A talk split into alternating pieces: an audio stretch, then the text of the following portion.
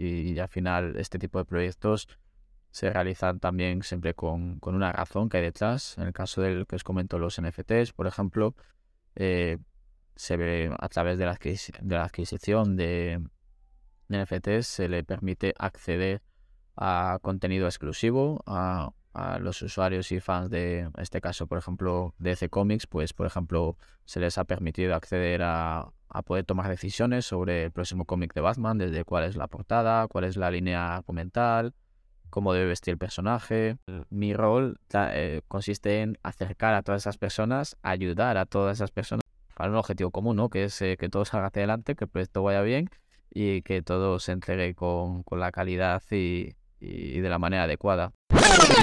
Bueno, os estoy hablando ahora mismo desde otro lugar completamente distinto y es que estoy separado por miles de kilómetros de Indonesia, de Bali, ya no me encuentro aquí.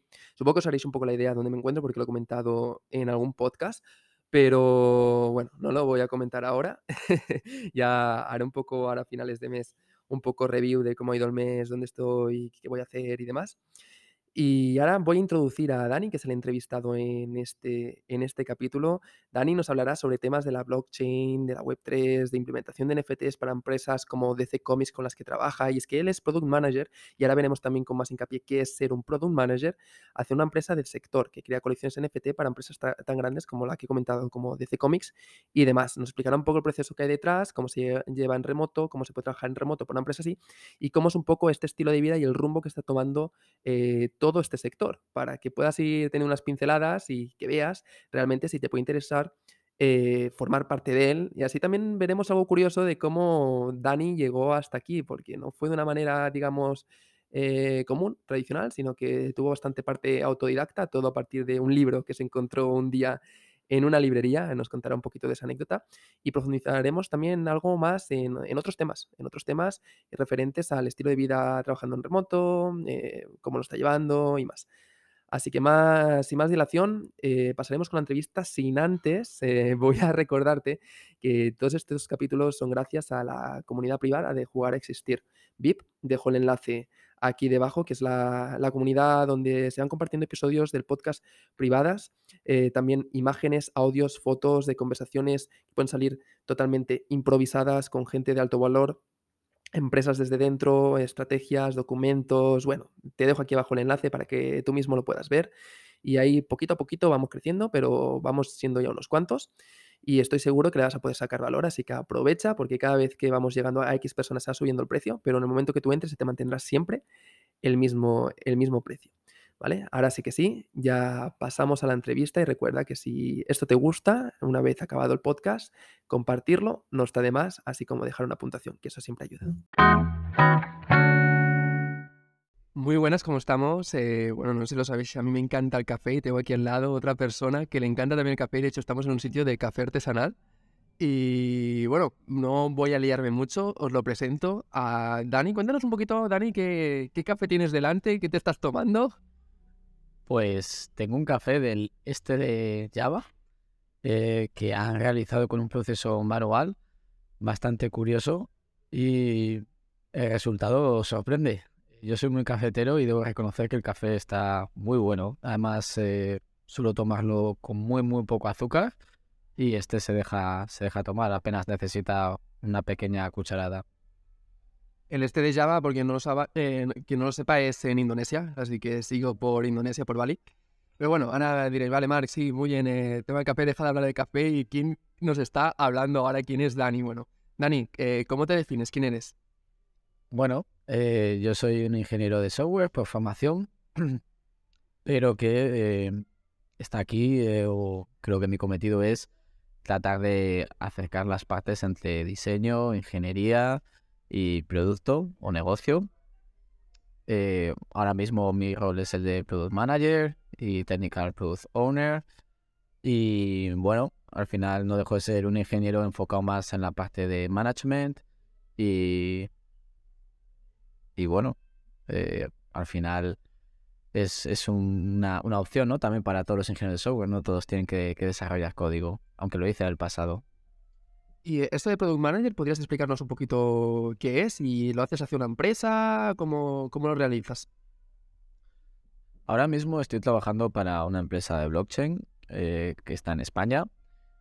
¿Y qué es eh, Product Manager? Eh, bueno, la primera parte da pistas, ¿no? Está bastante enfocada al producto, a la toma de decisiones, a cómo mejorar el producto, a cómo en función de el target que quieres alcanzar, en, función de los usuarios que utilizan tu, tu servicio o tu sistema, eh, tienes que tomar decisiones que, acerquen a la compañía a hacer un, el mejor producto posible ¿no? para, para esos consumidores usuarios.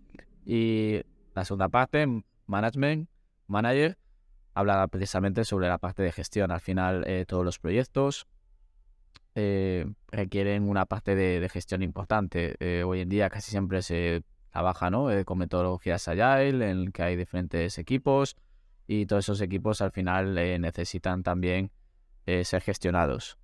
Entonces también eh, el, el, scope de, de, mi rol es esa parte, no solamente producto puro. Muy bien, Dani. ¿Qué, conocimientos dirías que necesita alguien para dedicarse a, esto? ¿Y de qué forma, sobre todo, le, distintas se puede aplicar al mercado?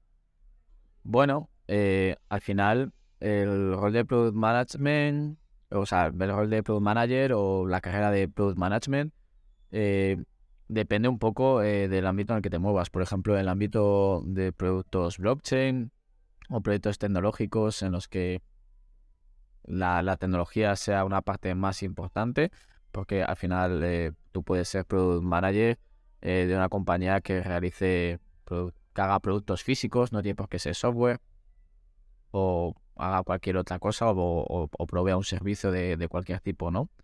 Eh, en mi caso, eh, lo que me gusta es eh, trabajar en proyectos de tecnología puntera y para ello creo que es muy, muy importante tener un conocimiento muy profundo sobre software, de cómo se desarrolla, cómo se deploya, cómo se va a producción, cómo se mantiene, entender código.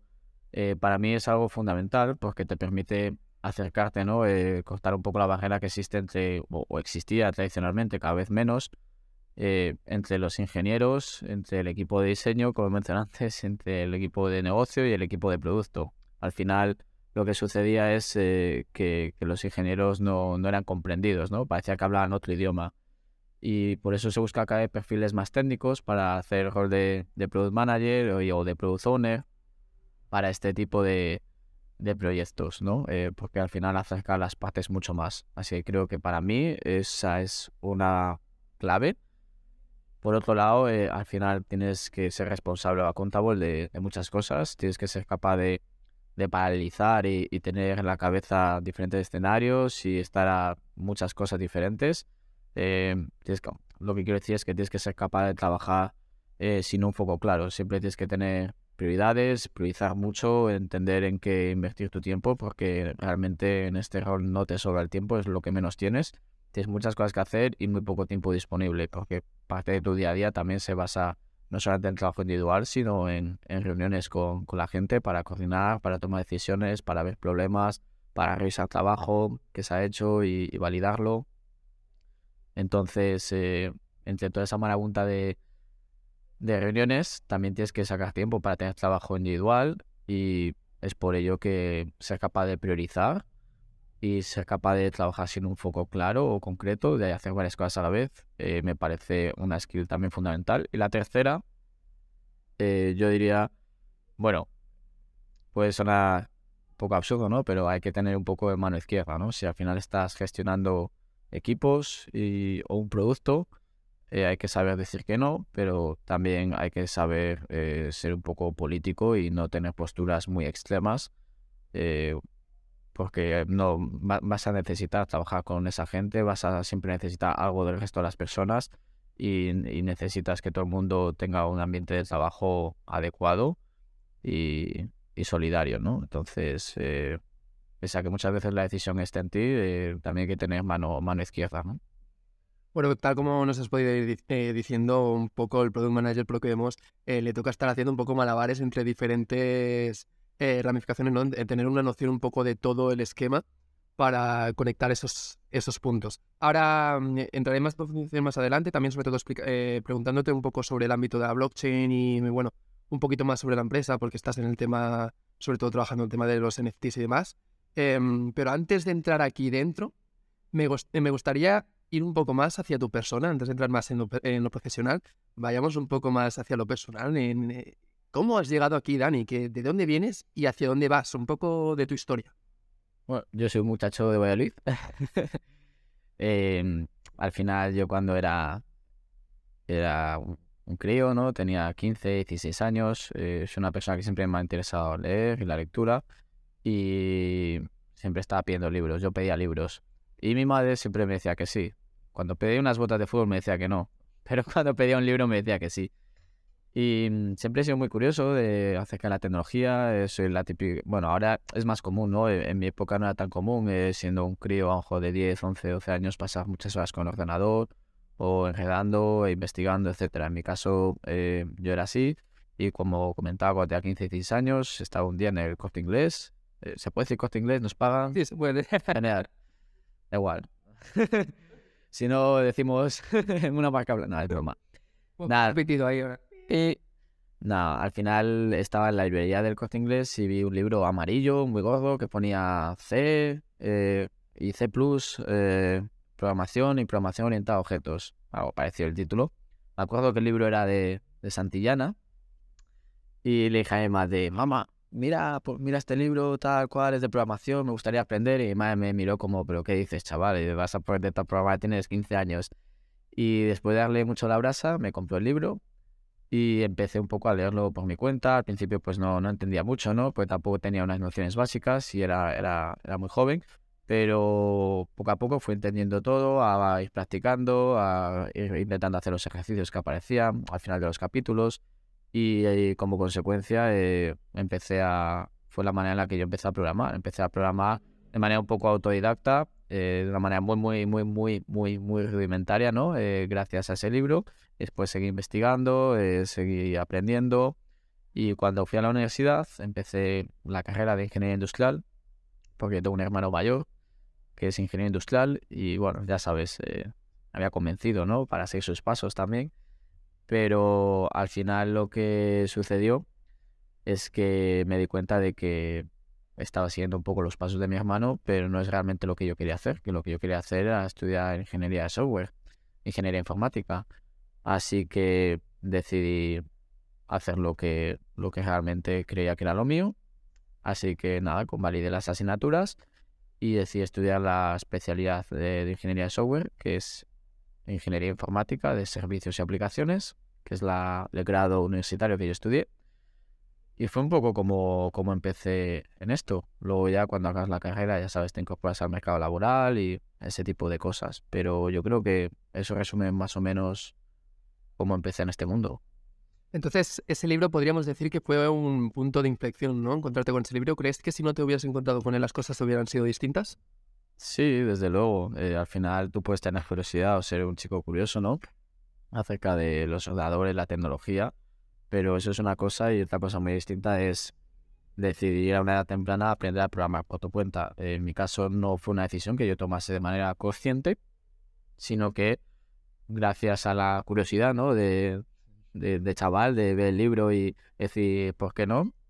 Eh, y un poco a lo cabezón que soy, ¿no? Que al principio pues no, entendía nada, pero podía haber dejado el libro ahí, supongo, ¿no? Pero al final fui un poco cabezón y me propuse terminarlo y aprender eh, todo lo que aparecía en ese libro. Eh, gracias a eso, pues más tarde, años después, decidiría cambiar mi carrera universitaria por ingeniería de software. Así que sí, digamos que sí, desde luego. Aquí hay una palabra que has dicho y es curiosidad y creo que esto es primordial. Em, la curiosidad nos hace mover. Si no tenemos curiosidad por las cosas, por aprender, por movernos, al final la vida también es un aprendizaje continuo nos estancamos, ¿no? Y es cuando te estancas y no sigues aprendiendo, porque hay gente que se piensa que aprender es simplemente ir a la carrera y ya está. Pero realmente la vida es el continuo aprendizaje y si no estás eh, aprendiendo, las cosas van avanzando, tú te estancas. Y si quieres tú mismo tomar tu propio control de decidir si ya sea eh, tener un trabajo, por ejemplo, en remoto hacia otra empresa eh, nueva, por ejemplo, como puede ser el tema de blockchain y tal, si no tienes esos conocimientos, si no los has ido adaptando tú y obteniendo, va a ser imposible. Si te quedas con lo que te enseñan solamente en la escuela, va a ser muy difícil eh, crecer a raíz de eso. Estoy de acuerdo. De hecho, para mí la universidad es un paso necesario en muchas, muchos ámbitos, ¿no? Eh, como la medicina, como la ingeniería, como la arquitectura, pero que no hacen más que prepararte, ¿no? Para lo que viene en el futuro. Eh, te, te dan unas bases para poder aprender y poder entender qué es lo que, qué es lo que viene después. Para mí una carrera universitaria no te prepara para el mundo real, eh, para el mundo laboral, ¿vale? O sea, el mundo laboral, al menos en el ámbito de la ingeniería, es un empiezo de cero. Eh, cuando tú empiezas a trabajar como ingeniero de software, como ingeniero industrial, como ingeniero eléctrico, eh, te das cuenta de que lo que has estudiado en la carrera solamente eran las bases eh, que te permite aprender cualquier otra cosa. Pero todas esas cosas que vas a aplicar y necesitar en tu día a día, las vas a tener que aprender de nuevo. Entonces, para mí es un... Acabar la carrera no es el final, sino es precisamente el principio del camino. Eh, pero, como repito, en algunos casos es un paso necesario dependiendo el ámbito de trabajo al que te dediques. Obviamente no puedes tener un médico que empiece su carrera sin haber estudiado medicina o un ingeniero. Eh, es un poco eso, pero es la preparación. Luego ya viene el resto, incluyendo el factor curiosidad. Tú puedes empezar tu carrera laboral y empezar a aprender lo que necesites para tu trabajo y es eso, lo justo y necesario. Pero pasarán los años, pasarán 5, pasarán 7, 8, 10 años y si tú no tienes curiosidad eh, y tu trabajo sigue siendo el mismo, seguirás haciendo lo mismo que hace 5, 7, 8 o 10 años. Pero el mundo alrededor de ti ha cambiado. Entonces, sí, eh, el factor curiosidad es importante, al menos si quieres evolucionar en tu carrera laboral, como persona, y no solamente lo laboral en general como persona, aplicado a todo la vida, ¿no? Pero en este caso, especialmente en el ámbito de la ingeniería, en el que todo cambia y todo se desarrolla tan, tan veloz, es, es necesario, si no te estancas. Es eso de que si quieres cosas distintas, realiza cosas distintas, ¿no? Si vas a, si sigues realizando lo de siempre, tendrás resultados parecidos a los de siempre. Si quieres resultados eh, novedosos, eh, distintos, tendrás que empezar a realizar cosas distintas. Aquí quería ahora, em, imaginémonos el tiempo como si fuera un hilo lineal, aunque yo no soy partidario de decir que el, tiempo realmente es lineal, pero no vamos a entrar aquí hoy. Pero mm, tenemos entonces en ese hilo un, punto de inflexión, podríamos considerar que fue el, encuentro que tuviste en ese corte inglés con, con ese libro de, de programación de Santillana que has dicho. Entonces, en todo ese recorrido, teniendo ese punto de inflexión que te ha llevado hasta aquí, supongo también que habrán habido otros puntos de inflexión durante el camino, otras podríamos decir los eh, baches, después también otros puntos de euforia. ¿Hay algunos más que destacarías en todo ese proceso? Eh, sobre todo más en el sentido de, de, baches. ¿Y qué es lo que te motivó a seguir adelante y, superarlos? Sí, al final lo que sucedió es que cuando yo empecé la carrera, empecé la carrera no en mi ciudad, yo soy de Valladolid, como he mencionado antes, yo estudiaba la carrera en Segovia. Mm. Eso implicaba que yo no estaba en mi casa tampoco. Entonces, durante esos cuatro años que estuve estudiando en Segovia, pues hubo un poco de todo, ¿no? Eso, eso respecto a la época universitaria. Al final, eh, hay momentos en los que eh, te sientes que, que, te cuesta todo demasiado, que no puedes, etcétera. Y especialmente el final de la carrera, yo tenía mucho, mucho, mucho estrés porque el año anterior, eh, el año anterior había dejado dos o tres asignaturas porque recuerdo que, mi madre tenía algunos problemas de salud y no, no he presentado los exámenes y quería terminar la carrera año por curso. Entonces lo que sucedió es que mi último año, eh, me coger 10 asignaturas, pues tenía 13 asignaturas. Y me acuerdo que me acuerdo que estudié muchísimo, ¿no? Para poder intentar sacarlo. Y la última etapa, ¿no? De antes de acabar la carrera era un estrés absoluto, porque era como una carrera de ya estoy cerca, ya ves la, la orilla, ¿no? Pero tienes que seguir remando. Y años después, años después, eh, para explicar cómo de agónico fue, fue esa etapa, ¿no? A nivel mental, para mí, eh, pues fue muy... acabé exhausto. Eh, años después sigo teniendo pesadillas con que nunca acabé la carrera. Eh, pero es una pesadilla que, que, he tenido de manera recurrente a lo largo del tiempo. O sea, de vez en cuando tengo una pesadilla en la que nunca acabo la carrera. y es por el nivel de estrés que alcancé en, en el último cuatrimestre o durante el último año de, de carrera debido, debido a esto. Por cierto, lo conseguí, lo hice. hice las 13 asignaturas aquellas. Y mm, sí, eso lo pongo así un bache, eh, un bache a nivel emocional o mental, supongo. Eh, fue, fue duro mentalmente, ¿no? ¿Y qué te, qué te motivaba en ese aspecto para, para todo y ese bache seguir adelante?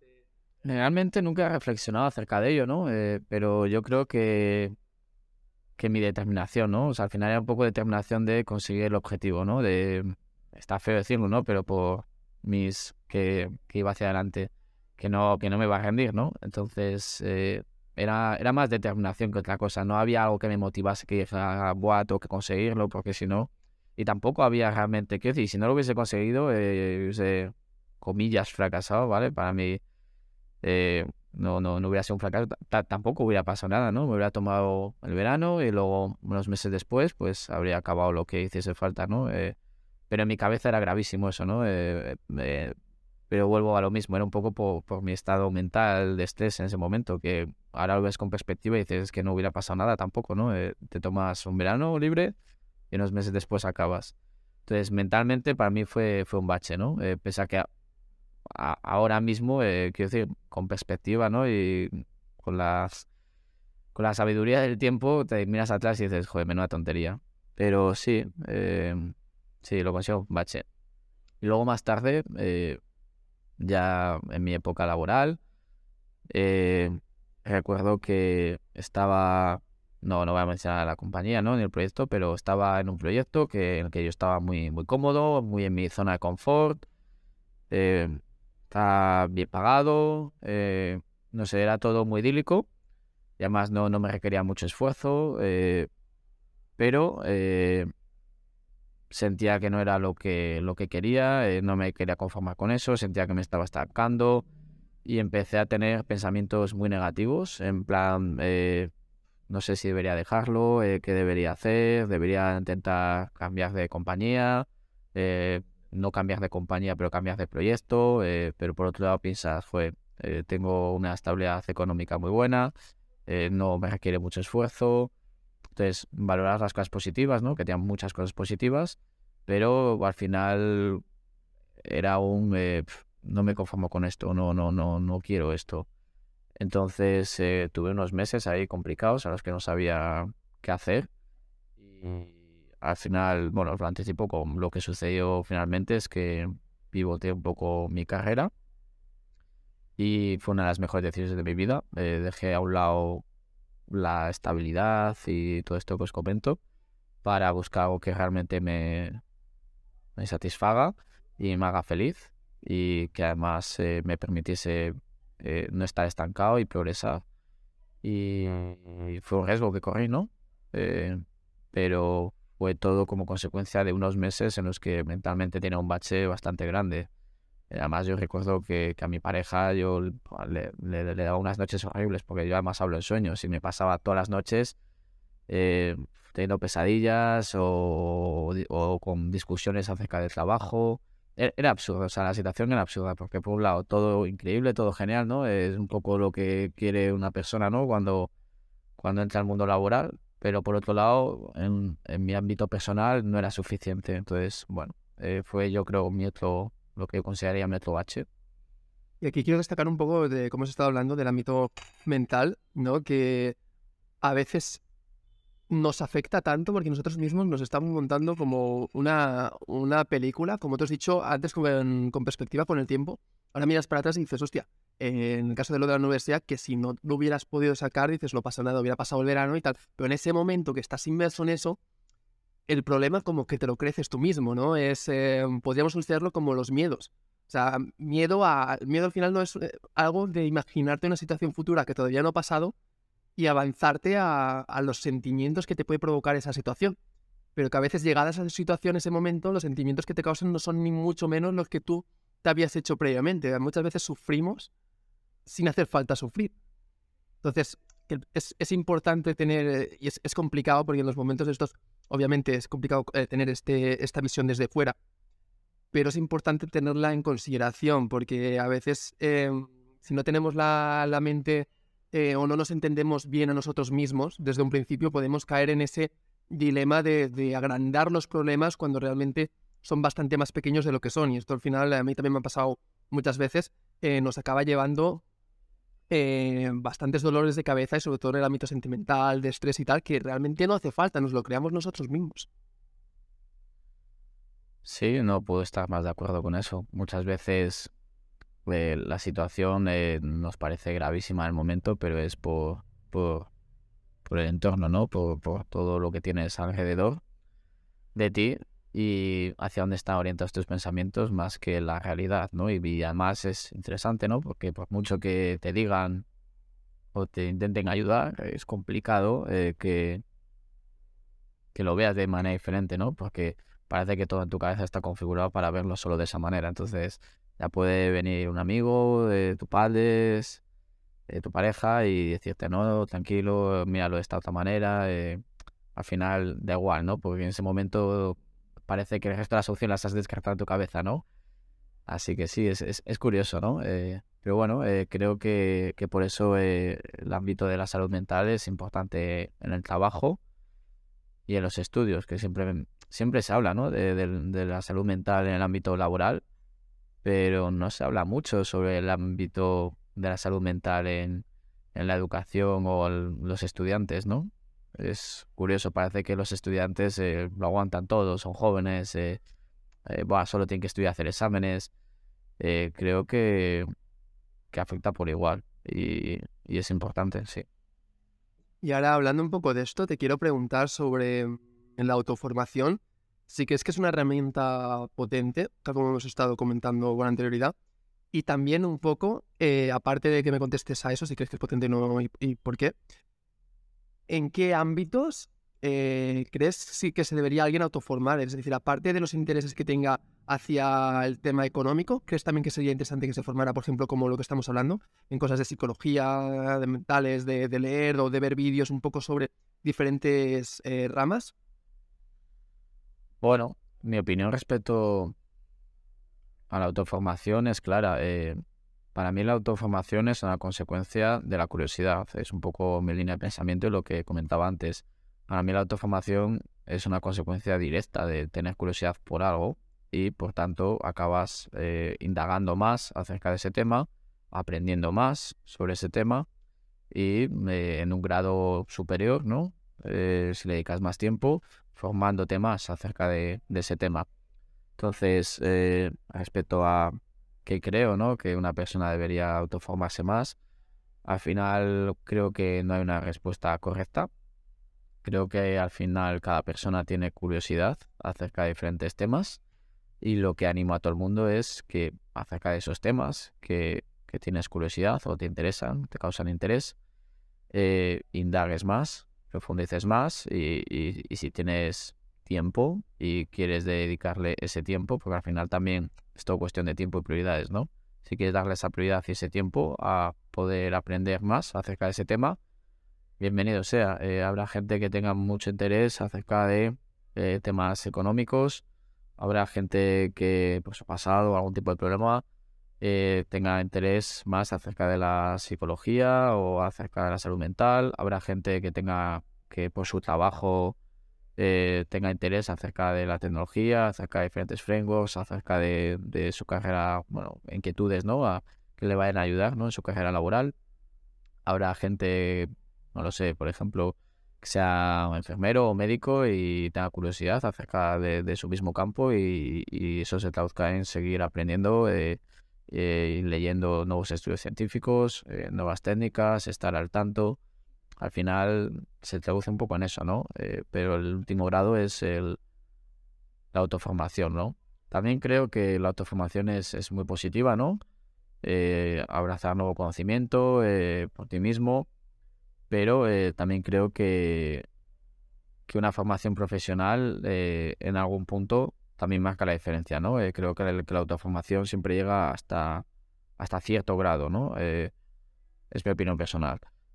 Depen- depende también mucho, ¿no? El, el ámbito, ¿no? Pero creo que es algo necesario la autoformación, pero que también debe ser com- complementada si lo que quieres es profe, eh, al final tratar de, llegar más allá o, profesionalizar un poco esa, ese conocimiento a un grado superior.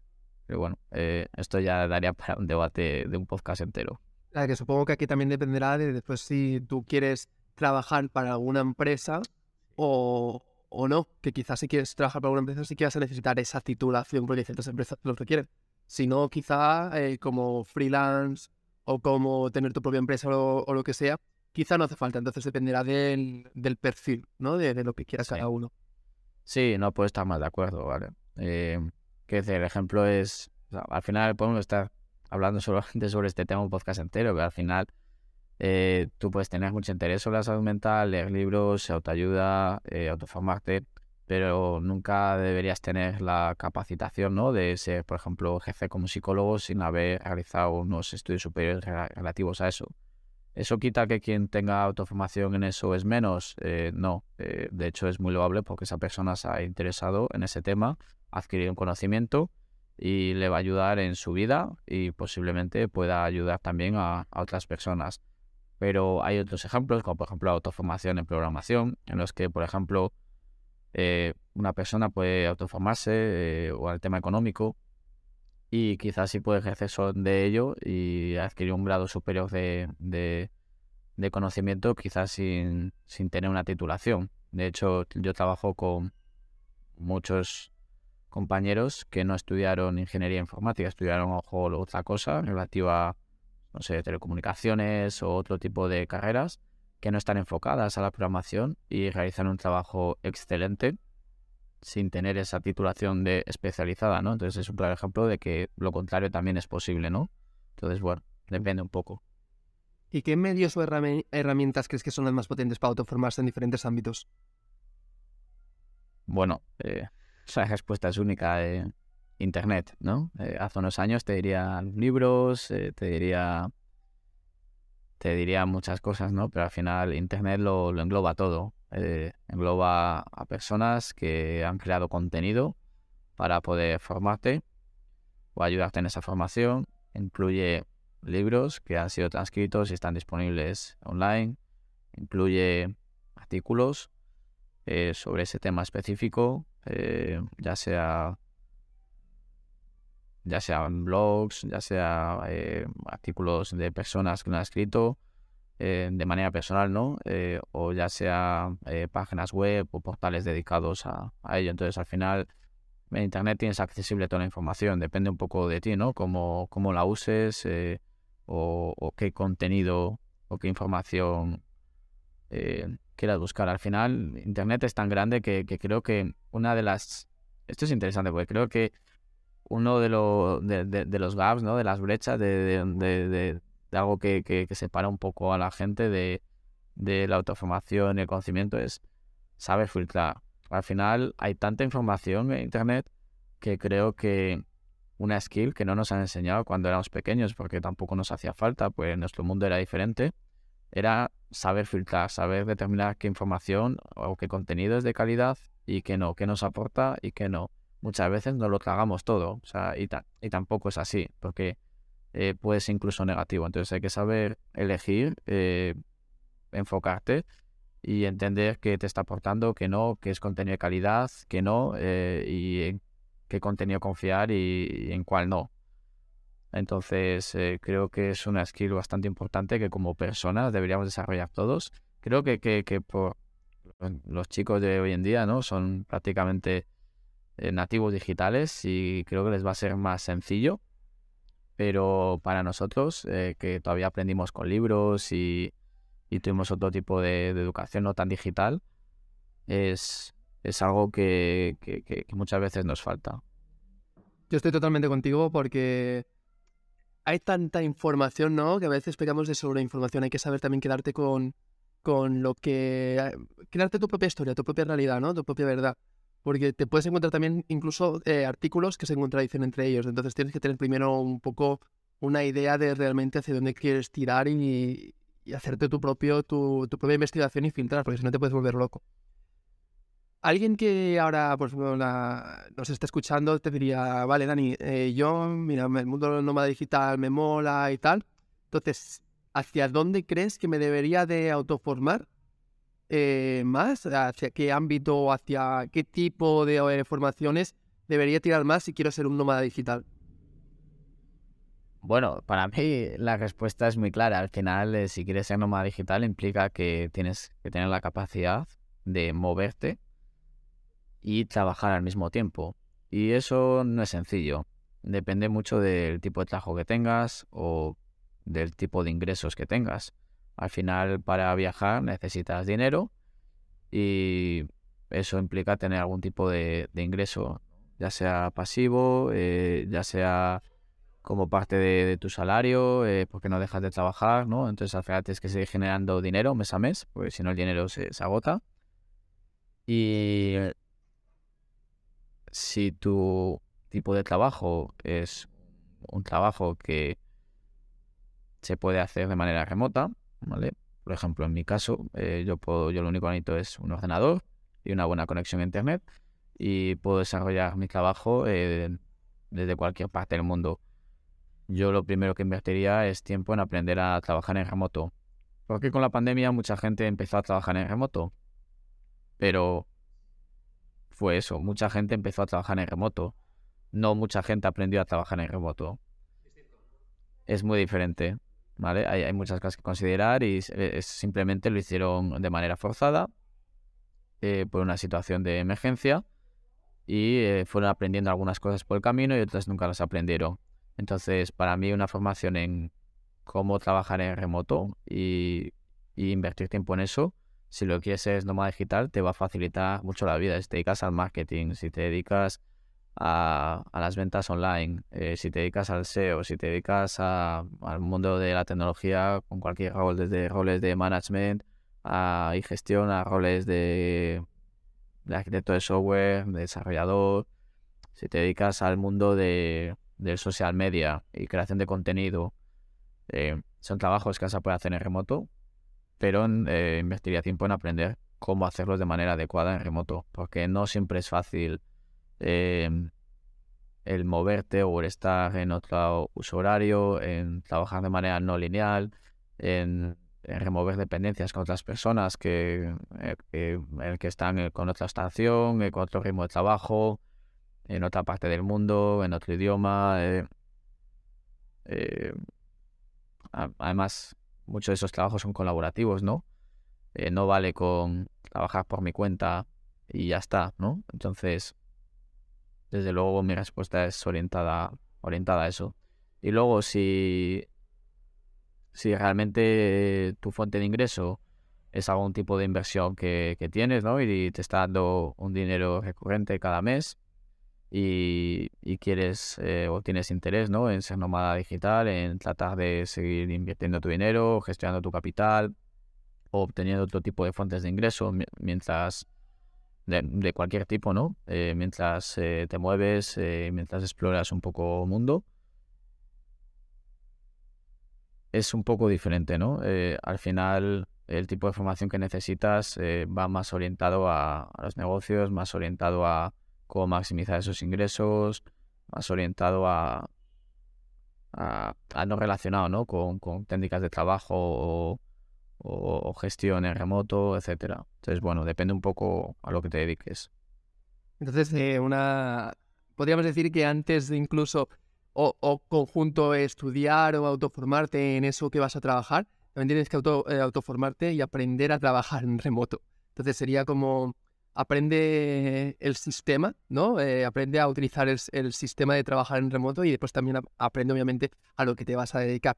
Entonces, aquí también te quería preguntar, eh, y tiene que ver con, esto, que si crees que primero viene la formación y luego la acción, o ambos a la vez, es decir, mientras también vas aprendiendo, tienes que irlo poniendo ya en práctica.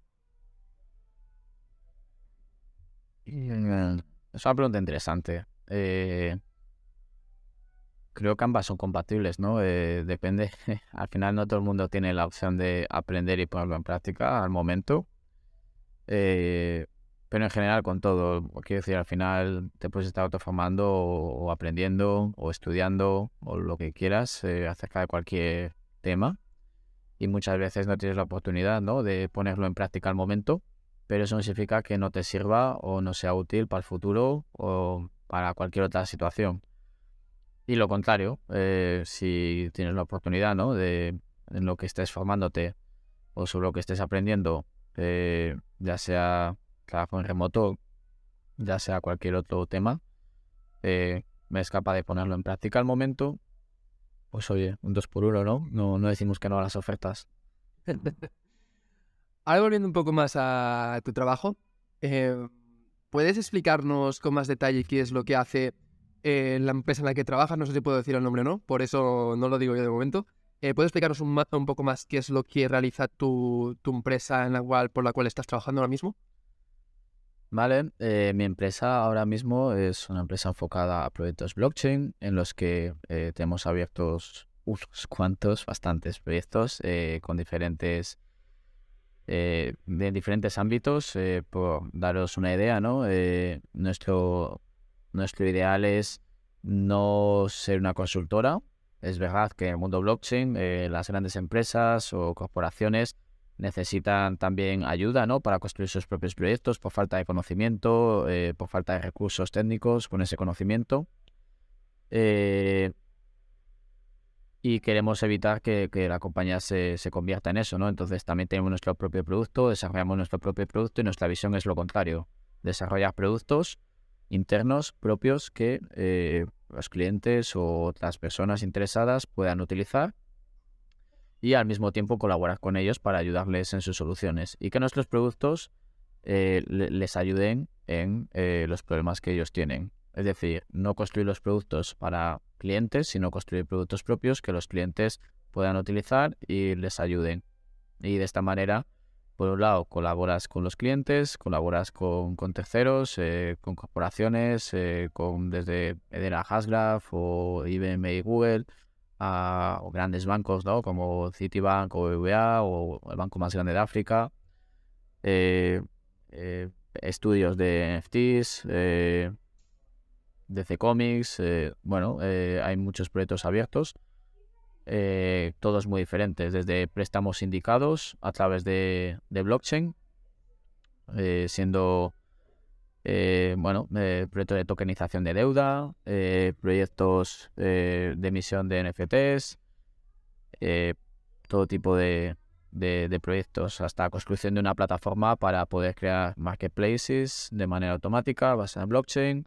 Bueno, hay todo tipo de, proyectos abiertos, eh, todos con, por supuesto, una utilidad real. Lo que hacemos es aprovechar la tecnología blockchain y, sus bondades ¿no? para eh, maximizar o solucionar eh, problemas que, que, otros tienen. ¿vale? por ejemplo, en el caso, en el caso de los préstamos indicados, eh, lo que sucede es que al final eh, necesitas una herramienta que te dé la, veracidad de poder eh, comprobar ¿no? el histórico, tener una trazabilidad, una transparencia, porque hay muchos actores involucrados ¿no? en un préstamo sindicado. Pero proyectos como, por ejemplo, emisión de o creación de un marketplace ¿no? para, para grandes marcas, ¿no? Como puede ser Universal Music Group o, o, DC Comics, eh, lo que buscas es eh, solucionar problemas eh, de engagement con, con, los fans, de tratar de, dar una experiencia más allá, una experiencia premium a, ciertos usuarios, ¿no? por cierto, no, no penséis que, que, hacemos cash grab o que tratamos de emitir tokens para venderlos y obtener dinero. para nada es el objetivo todo tiene una utilidad, ¿no? Y, al final este tipo de proyectos se realizan también siempre con, una razón que hay detrás. En el caso del que os comento los NFTs, por ejemplo, eh, se ve a través de la, adquisición de, NFTs se le permite acceder a contenido exclusivo, a, a, los usuarios y fans de este caso, por ejemplo, de DC Comics, pues por ejemplo, se les ha permitido acceder a, a poder tomar decisiones sobre el próximo cómic de Batman, desde cuál es la portada, cuál es la línea argumental, cómo debe vestir el personaje, eh, todo este tipo de cosas, a poder ver eh, behind the scenes eh, sobre la película de Batman, a, entrar y poder ver físicamente los archivos de Warner Bros. si han sido invitados a eventos eh, físicos en diferentes ciudades, eh, han sido, han podido adquirir en exclusiva otro tipo de, de promociones, han podido, bueno, eh, todo tipo de experiencias, ¿no? Que al final un fan de, de- la compañía, ¿no? De, de cómics eh, pueda desear, ¿no? Como una experiencia premium, ¿vale? Entonces, eso, eso es un ejemplo, pero tenemos muchos proyectos abiertos, así que bueno, eso es un poco a lo que nos dedicamos. Eh, ya te digo, desde banca y préstamos a proyectos de investigación, a, proyectos de para hacer engagement con los fans de diferentes de diferentes eh, grandes empresas eh, en las que tienen una, base amplia de fans, ¿no? Es, es, es muy amplio. Y tú como Product Manager, aquí, bueno, supongo que has dicho que ahí estáis en diferentes proyectos. En tu caso, eh, intuyo que tú te, encargarás de uno o unos, unos pocos, no, no, no creo que de todos de la empresa, ¿no? En este caso. Si nos pudieras aclarar un poco más eso y cómo lo haces tú para, para dirigir diferentes perfiles de personas, porque al final lo que tienes que ir haciendo, eso como comentábamos al principio de la entrevista, es que vas manejando un poco los diferentes perfiles. ¿Cómo, cómo llevas tú eso de tenerte que poner en contacto con diferentes perfiles? ¿Vas haciendo muchas reuniones? eh, ¿Cómo, cómo lo manejas? Un poco todo eso. Vale, voy a contaros un poco. Ahora tengo mi foco en eh, un proyecto eh, que está relacionado con, un producto que tenemos interno en la compañía. Estos son los que he comentado. Hay, hay otros que, que- no he comentado, pero sería todo muy largo. Pero este en concreto eh, te permite crear un mercado primario, que es un mercado donde se emiten y se distribuyen tokens, ¿vale? Y un mercado secundario de una manera bastante rápida y sencilla eh, para la, emisión de tokens eh, para un determinado cliente o persona que quiera, que quiera emitirlos, ¿no? Entonces, el producto es un producto que tiene varias partes. Eh, yo en mi caso eh, soy el Product Manager y el Technical Product Owner de toda la parte de core, ¿vale? Lo podemos entender como un core bancario. Al final, el core es lo que funciona por debajo, lo que no es visible y hace funcionar hace, hace que todo funcione, ¿no? En un core bancario, eh, el core recibe simplemente las transacciones, ¿no? Operaciones de suma, de resta, de dinero, pero no se involucra en, por ejemplo, qué pasa en la aplicación móvil o qué pasa, eh, qué pasa, ¿no? Eh, por ejemplo, con si te contrata una tarjeta o no te contrata una tarjeta, o si tiene algún tipo de préstamo, eh, todo eso no le importa al core, ¿no? Lo que hace es ejecutar, recibir operaciones de entrada, ejecutar operaciones, hacer balances, etcétera, ¿no? Y al final es lo que hace funcionar un banco por dentro todo. Bueno, pues en este caso el core de la plataforma es un poco lo mismo. Es una parte bastante técnica eh, en la que llevamos, es, la parte encargada, ¿no? de interaccionar con, con blockchain, porque al final uno, eh, uno de los retos, ¿no? de este tipo de productos es que tienes que vivir entre dos mundos. eh, el mundo de lo que se llama web 2.0, ¿no? Tradicional, la web que, que tenemos, ¿no? Y la manera en la que intercambian información las aplicaciones, en la que la manera en la que la información es consumida para los usuarios y es accesible. Y el web y la web 3.0, ¿no? Que al final es todo lo que interacciona con blockchain, que es asíncrono, ¿vale? No es algo que, que sea asíncrono, ¿no? Que, que suceda y ya está, sino que lleva su tiempo eh, eh, y, y puede que acabe ahora o no, o no acabe, o acabe después. No es instantáneo, entonces tienes que convivir con esos dos mundos. Y al final en, en el core de la plataforma lo que hacemos es eh, amenizar, ¿no? Y, y hacer que todo funcione bien por debajo, que todo se ejecute bien, pero eh, también nos encargamos de que todo lo que implique eh, interacción con, con una red eh, blockchain esté optimizado y, y pueda convivir con, con el tráfico de, de la web tradicional. Así que, bueno, eso es un poco a lo que me dedico. Respecto a cómo lo hago o cómo es un poco mi día a día, al final eh, mis responsabilidades son desde creación de, de, roadmap eh, para saber que, en qué vamos a trabajar. De manera simplificada es saber en qué vas a trabajar durante los próximos meses y tener un poco un tipo de organización, ¿no? una estimación alto nivel de cuánto tiempo te va a llevar a eh, la priorización de esas features o esas funcionalidades en el tiempo, a la definición de las propias funcionalidades, ¿no? De, de- de definir perfectamente cómo tienen que ser las cosas eh, o, y, o o cuáles son los requisitos del sistema, a finalmente eh, trabajar de la mano con los equipos eh, para que esto se ejecute y ser la persona responsable de, validar el, trabajo, ¿no? Y dar el ok de que, de que esto se ha, hecho correctamente. Eh, para ello, al final tienes que también no solamente trabajar con los equipos de ingeniería, eso es solo una parte, tienes que trabajar con los equipos de diseño, con los equipos de marketing, con el equipo de legal, eh, para determinar si esto puede conllevar algún problema legal, si se puede hacer, si no se puede hacer con los equipos de marketing para eh, se va a subir a producción o se va, bueno, se va a hacer disponible para el público algo, eh, cuál es la estrategia de, marketing ¿no? para, para poder traer, atraer gente a, a, la plataforma o que esto tenga visibilidad ¿no? y si necesita algo por nuestra parte. Con los equipos de diseño, pues todo aquello que requiera algún tipo de diseño. En nuestro caso, con, siendo el core, no hay nada visual, ¿no? Eh, no es una pantalla. Esto bastante eh, las tripas, ¿no? Y bastante técnico, eh, interacción o menos, eh, pero al final en el rol, ¿no? De Product Manager también tienes que, tener esa relación, ¿no? Y, tratar de colaborar con ellos para que si necesitas algún tipo de, de recurso visual sea diseñado con anticipación antes de que los equipos de ingeniería siquiera empiecen a poder trabajar sobre y implementar eh, lo que las fichas que sea, ¿no? La funcionalidad que sea.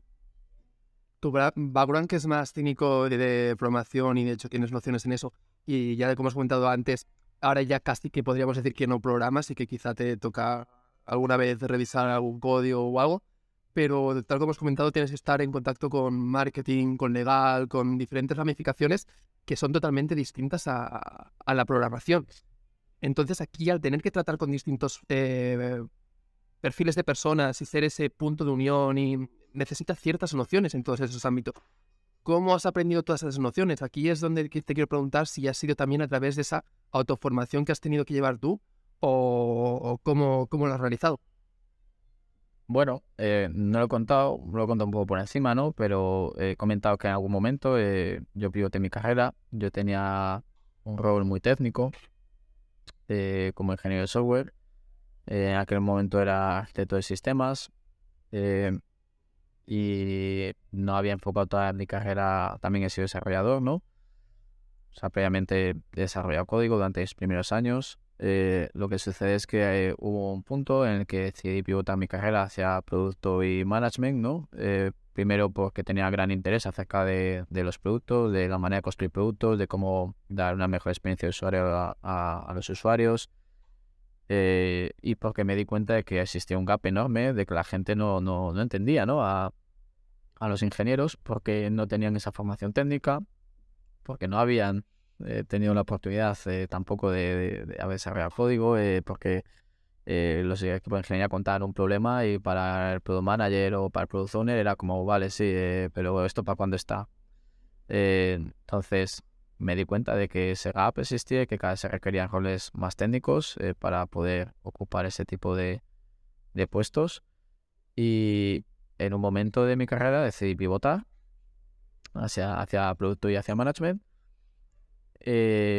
Y en ese punto fue cuando tuve bastante autoformación, ¿no? Al final, sí, había estado trabajando en el sector, ¿no? Y había visto cómo funcionan las cosas, pero invertí bastante tiempo en, leer libros, en consumir contenido, guías, eh, artículos, hice un par de cursos eh, acerca sobre diferentes, ¿no? Desde metodologías de trabajo hasta eh, producto y gestión de producto pura y dura, hasta gestión de, equipos, eh, acerca del trabajo en remoto, bueno, consumir diferentes tipos de contenidos. Entonces, eh, al final, lo que te puedo decir, ¿no? Es que como consecuencia de todo ello, y el cómo, exponiendo un poco a tu pregunta, ¿no? De cómo lidiar con, con gente que tiene perfiles tan, tan diferentes, formaciones tan diferentes, que trabajan sobre lo mismo, es, eh, la respuesta es una, y es eh, más allá de, todo esto que te comento, ¿no? Y por, dar un poco background, ¿no? Y contexto de cada persona, eh, yo creo que la clave es la empatía. al final, muchas veces escuchas propuestas a gente que no tiene formación, conocimiento ni responsabilidad para hacer ese tipo de propuestas, no, no está dentro de sus responsabilidades y, y aunque te parezca un disparate, no puedes, no, no, no, no, no puedes decir menuda tontería. eh, porque a ti te lo parezca y porque sepas que lo es. Al final eh, tienes que entender que esa persona solo trata de ayudar, que lo que tiene es un- una falta de, conocimiento en ese respecto a eso, ¿no? Concretamente, pero que sabe mil veces más que tú respecto a, a- a su especialidad, ¿no? Si, por ejemplo, estás hablando con una persona de marketing y te dice, bueno, Dani, ¿y por qué no simplemente esto lo llevas a producción mañana y así lo anunciamos hoy? Es como, bueno, eh, te puede parecer un disparate, esto no funciona así, no, no podemos subir esto a producción mañana. eh, esto hay que planificarlo, hacer una release, hay que hablar con el, equipo- con el equipo de ingeniería, eh, tenemos que hablar con la, con el- no sé, pues, eh, con la parte de Cuba, a ver si está listo. Esto no es un hacer un clic y aparece disponible para todo el mundo, ¿no? Lo, lo, lo- en lo que hemos estado trabajando meses anteriores. Pues por poner un ejemplo, ¿no? Pero eh, pasa con todo, ¿no? Eh, sin embargo, esa persona sabrá mucho más que yo acerca de marketing y, ya está. Y eso tienes que entenderlo, ¿no? Entonces, empatía. O estás hablando de una persona del departamento legal y a lo mejor lo que está diciendo o la pregunta que te hace a ti te parece una tontería, una absurdez, pero para esa persona eh, tiene todo el sentido, si no, no, te la haría, ¿no? Entonces, al final yo creo que es empatía y entender que cada uno sabemos de o somos especialistas en lo nuestro y que el- mi rol eh, consiste en acercar a todas esas personas, ayudar a todas esas personas para que todos, eh, bueno, para un, para un objetivo común, ¿no? Que es eh, que todo salga hacia adelante, que el proyecto vaya bien y que todo se entregue con, con la calidad y, y de la manera adecuada. Entonces, es un poco eso. Has comentado empatía y sobre todo también el tema de que em, viste el gap este que había que necesitaban para Product Manager, eh, roles eh, también más técnicos. ¿Crees que eso, esta combinación de, tener este perfil más técnico para ello y bueno, tener esa empatía y sobre todo esa, esa forma ¿no? de, de- de saber conectar diferentes puntos es lo que te ha marcado la diferencia para que bueno, eh, tengas tú este trabajo antes que otras personas? Sí, desde luego.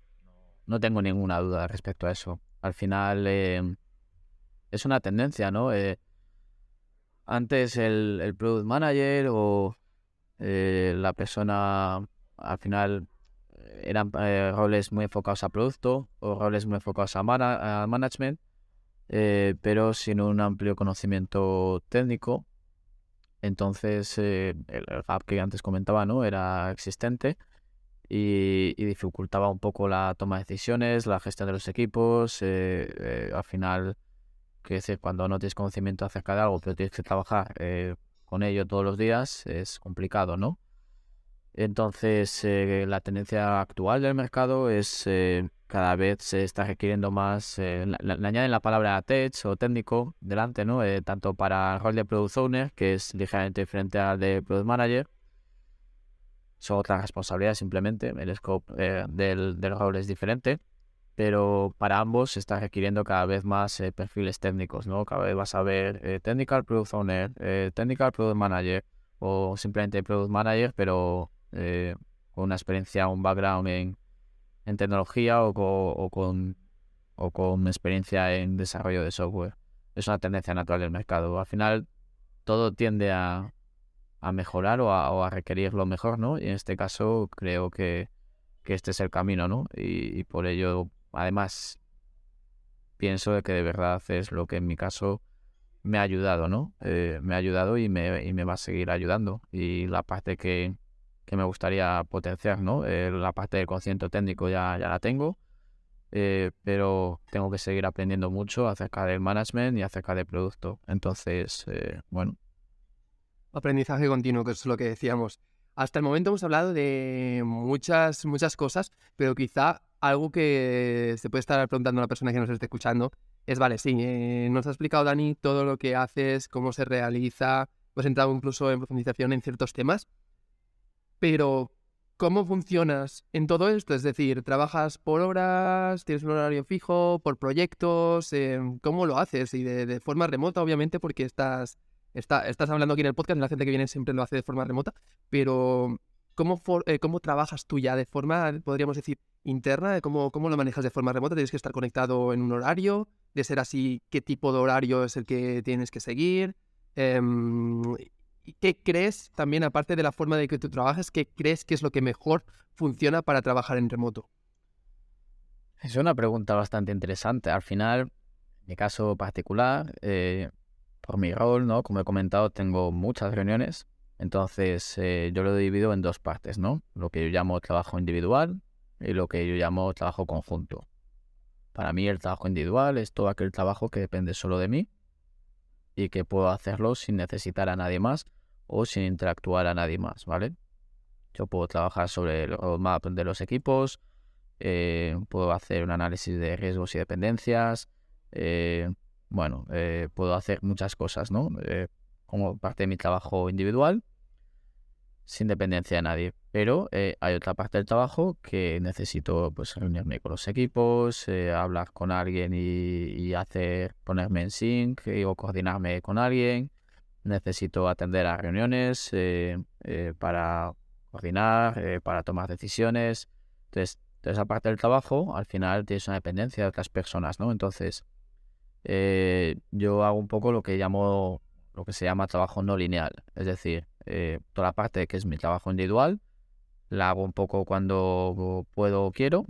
Hay veces que me levanto por la mañana y, hago algún tipo de, trabajo, ¿no? De, manera síncrona, eh, por mi lado, ¿no? Pues en la, habitación de mi alojamiento, donde esté, o en algún café o en un espacio de coworking. Y eh, luego eh, ahí está la parte de trabajo conjunta, en la que en mi caso trabajo con tres zonas horarias diferentes, en el que tengo, ahora mismo estando en Indonesia, tengo seis horas de diferencia respecto a la hora central europea, Z. 12 eh, horas de diferencia respecto a la costa este de Estados Unidos y 15 horas de diferencia respecto a la costa oeste de Estados Unidos. Y tengo reuniones con todos ellos. Es decir, tengo parte de trabajo conjunta con todos ellos. Entonces, eh, tengo que atender a esas reuniones, no, no puedo desaparecer, ¿no? Eh, tengo que colaborar y trabajar con ellos. Y además, eh, el estar trabajando en, remoto en una, en una zona horaria diferente es decisión mía, no de la compañía, porque recuerdo que, que trabajo por una compañía. Entonces, mi deber y mi prioridad absoluta es hacer que el, estar yo en, la otra parte del mundo o en cualquier otro lado viajando o en cualquier otra localización que no sea en España, en el despacho de mi casa, en el mismo uso horario, eh, sea invisible para ellos. Eh, tiene que ser invisible, no se tiene que notar. Entonces, al igual que el trabajo individual lo hago cuando puedo o cuando quiero, eh, dependiendo de lo ocupado que esté, ¿no?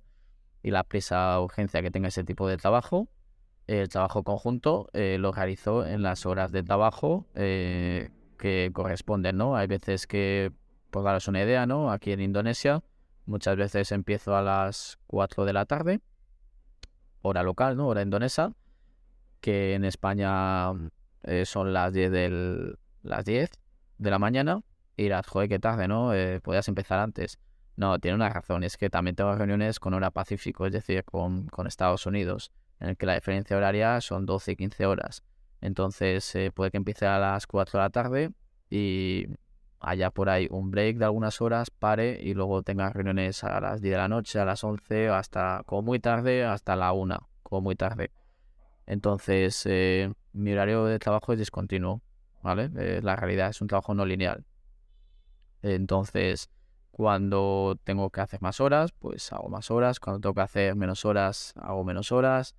Cuando tengo algo gente que hacer, me levanto por la mañana y trabajo de manera individual por la mañana. Y cuando los equipos se conectan los primeros en el horario europeo, trabajo con ellos.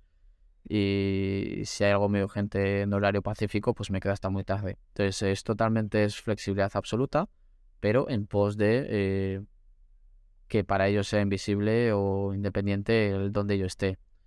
Si mi trabajo fuese en, América del Sur, ¿no? Si estuviese viajando por Sudamérica, eh, bueno, pues sería un poco al contrario, pero lo mismo. Eh, al final trabajo individual a lo mejor por la tarde-noche y empezaría por la mañana o, bueno, entonces eso es un poco el, cómo estoy trabajando ahora mismo y es, ya te digo, suena un poco así, pero eh, dentro del, comillas, desorden hay un orden que es de 4 a 11 más o menos, 4 de la tarde a 11 de la noche más o menos, suelo tener bastantes reuniones por las mañanas, eh, si necesito hacer algo, las tengo para hacerlo si necesito. Si no, el trabajo individual lo encajo obviamente en ese horario, ¿no? Eh, de 4 a 11, 4 a 12. Y luego las reuniones que tengo horario pacífico se extienden más en el tiempo. Entonces esos días eh, intento hacer eh, parones, ¿no? que entre las otras reuniones o empezar más tarde para compensar.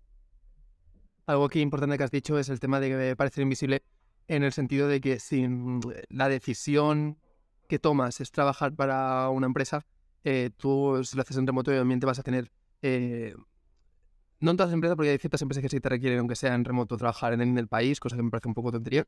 Pero vas a tener tú el poder de decir, vale, me voy a de, viaje en X países, pero tienes que ser consecuente que quizás si tienes reuniones, vas a tener que conectarte y tener en cuenta las franjas horarias. Entonces ahí es donde eh, tú, si lo tienes presente y aceptas eso, tienes que hacer que para la empresa eh, eso no sea un problema, sino que ni lo noten ellos de que te estás en otro sitio, porque la, responsabilidad y la decisión ha sido tuya, la de, la de viajar. Y aquí es importante, creo que es un buen tip que para la gente que, quiera trabajar remoto para otras empresas y que les vaya a requerir, porque hay ciertas empresas que simplemente son, no, no requieres de reuniones, simplemente vas por proyectos o vas por otra tipología. Pero las que te requieran reuniones o un horario, que tengas en cuenta, vale, sí que quizá tienes la libertad de viajar, pero ten en cuenta que vas a tener en consideración las franjas horarias y vas a tener que adaptarte un poco a ello y al final que a la empresa no le afecte eso, que si quieres que sigan eh, contentos, lo mejor es que ni se enteren de que hay esas, esas diferencias, ¿vale? Que sí que lo van a saber, pero que no, que no les afecte en la forma que tú trabajas. Ahora aquí quiero preguntarte, Dani, sobre el mundo de la blockchain, ya que cada vez va más. ¿Puedes compartirnos tu opinión al respecto y en qué rumbo crees que va a tomar o bueno, o qué va, eh, van a tratar las empresas con lo que estén implementando? Sí, es un tema muy amplio, ¿no? Eh, podríamos hacer un podcast solo de esto eh, otro día si quieres.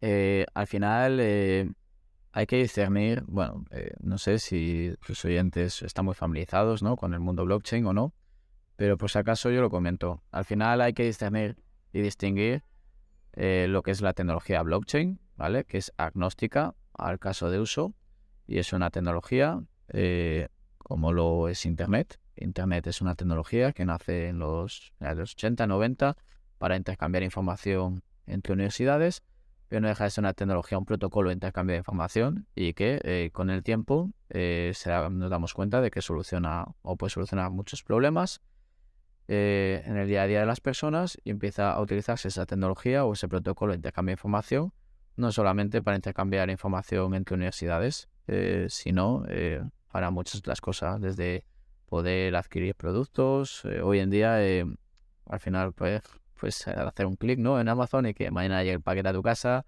puedes consultar tu cuenta bancaria, puedes consumir servicios de contenido como Netflix, YouTube, Spotify. puedes comunicarte con una persona al otro lado del mundo en el mismo instante y de manera gratuita era impensable, ¿no? Hace 20 años era una locura, ¿no? Eh, tú le decías a tu madre va a comprar algo por internet y, te decía, ¿qué dices? Te van a estafar, nunca te va a llegar el producto. O eh, va a hacer una transferencia por internet que dices, loco, ve al banco, eh, te van a robar. O al final lo que sucede es que, la tecnología va, va, va, siendo utilizada, ¿no? Para diferentes casos de uso, pero esa es una tecnología. Blockchain es lo mismo, es una tecnología en la que tiene diferentes casos de uso porque tiene unas propiedades muy, concretas y muy específicas que resuelve problemas en el mundo real, eh, pero que eh, tiene cierta mala fama, ¿no? Eh, por desconocimiento primero y segundo por las cripto. las cripto no deja de ser un caso de uso, ¿no? De tokenización de algo con lo que se comercializa, ¿no? Se compra y se vende y que está respaldado por blockchain. Al final, único que la única relación entre blockchain como tecnología y las cripto, que ojo, no las estoy demonizando, ¿eh? Eh, para nada, eh, no, no estoy en contra tampoco, pero ah, sé que mucha gente tiene esa mala impresión.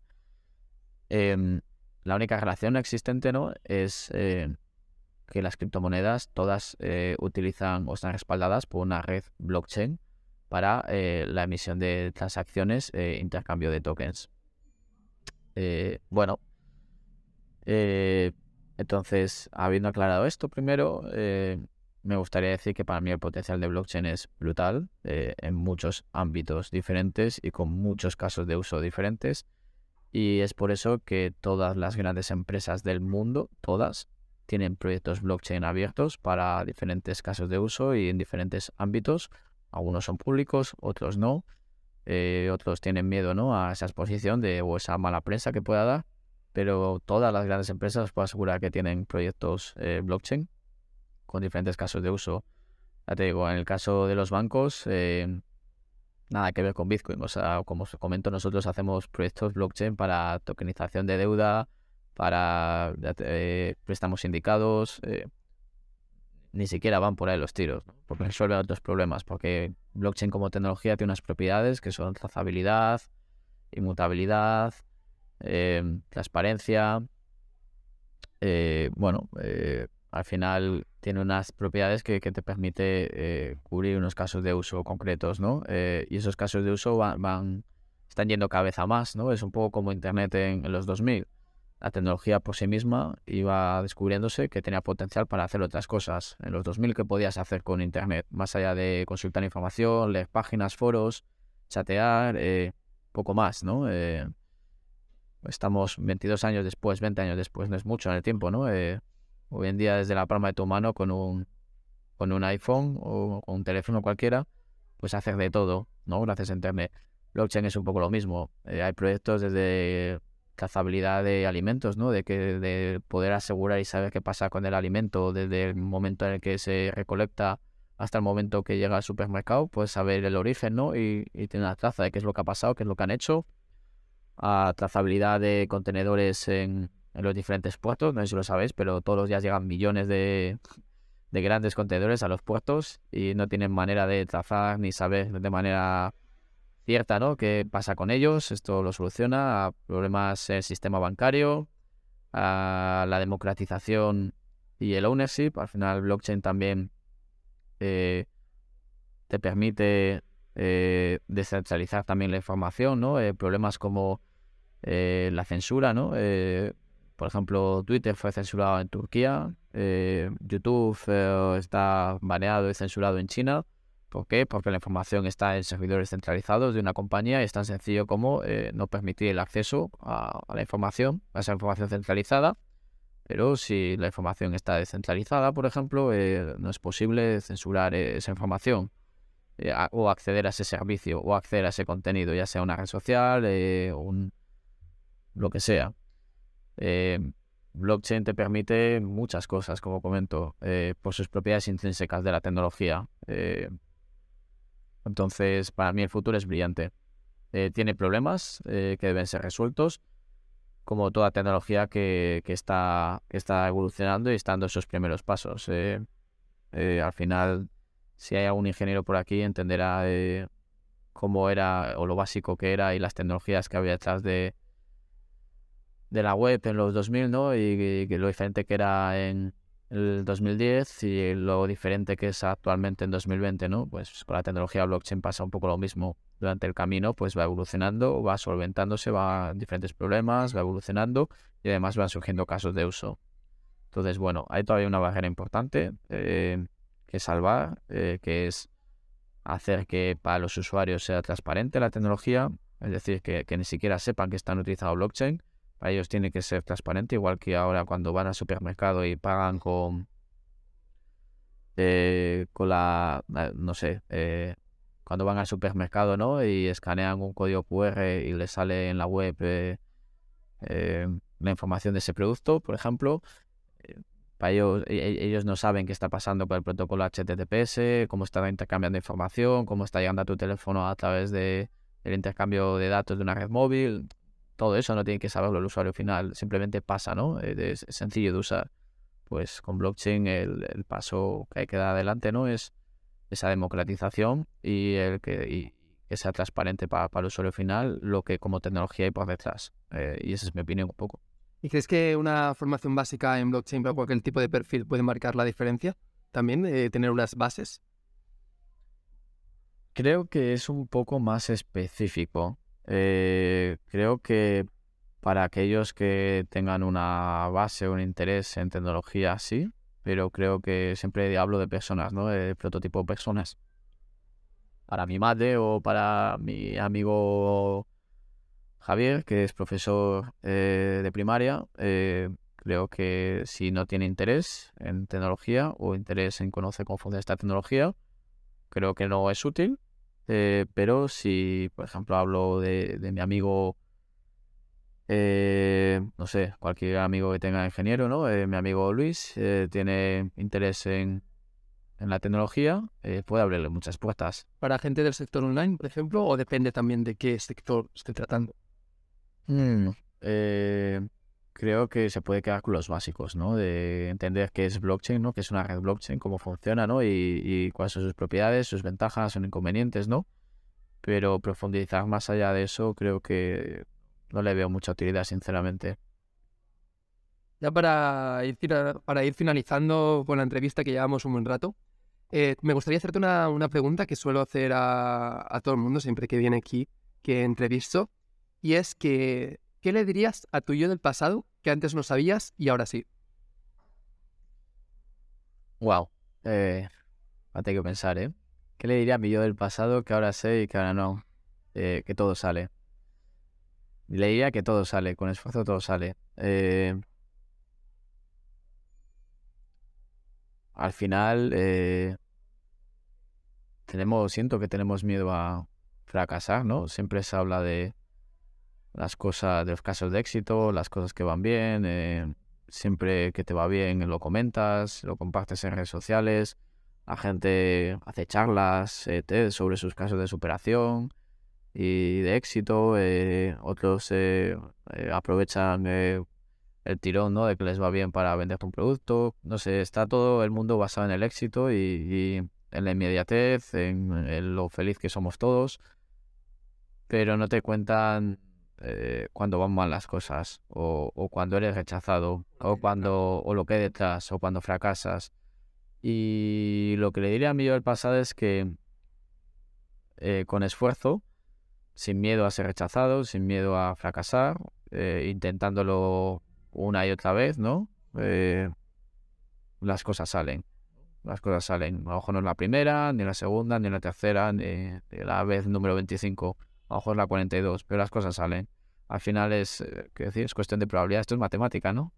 Al final, como, com- no sé, eh, hace un tiempo, ¿no? También comentaba el, el dueño de, de Grupo Alibaba, ¿no? AliExpress, que había sido rechazado de no sé cuántos trabajos, eh, bueno, unas docenas, antes de, de poder de tener una oportunidad siquiera, ¿no? Y es una de las personas más ricas del mundo. Eso es una historia, ¿no? De, de- de caso de éxito, ¿no? Eh, muy concreta, pero al final eh, se puede aplicar, ¿no? A la, a la vida de todos. Eh, muchas veces aplicamos a un trabajo y somos rechazados, eh, a veces con razón, a veces sin razón pero eso no implica que debamos detenernos o, o desistir, ¿no? Y lo mismo con el estudiante, ¿no? Que ha suspendido tres veces la misma asignatura, no tiene por qué suspender una cuarta. O lo mismo con, pues no lo sé, con una ama de casa, ¿no? Que nunca ah, ha tenido la oportunidad de, de, familiarizarse con la tecnología y es un desastre con los ordenadores y lo ha intentado dos o tres veces, pero no ha habido manera y finalmente pues encuentra su, su momento, ¿no? O la manera de, de hacer eso que perseguía, no sé, puede ser algo aplicado a, a todo, así que no sé, es lo que le diría yo a mí yo del pasado, que todo sale con persistencia y que sin miedo al rechazo o al fracaso. Pues muchas gracias, Dani. Eh, ha sido un placer tenerte en esta entrevista. Ha salido una entrevista donde hemos tratado muchas cosas y muy interesantes, eh, creo yo, desde mi punto de vista también. Em, la verdad que, es un honor escucharte siempre y todo lo que tienes que explicar. Y ahora ya te voy a dar paso último a ti, con que añadas lo que quieras decir. También puedes decirnos dónde te podemos encontrar si quieres en redes sociales y demás.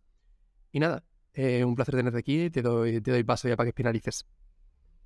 Nada, no mucho más que añadir, eh, agradecerte la oportunidad, ¿no? De, de estar, este, compartir este tiempo juntos, ¿no? Y, y compartir con los oyentes este intercambio de opiniones, esta charla amena.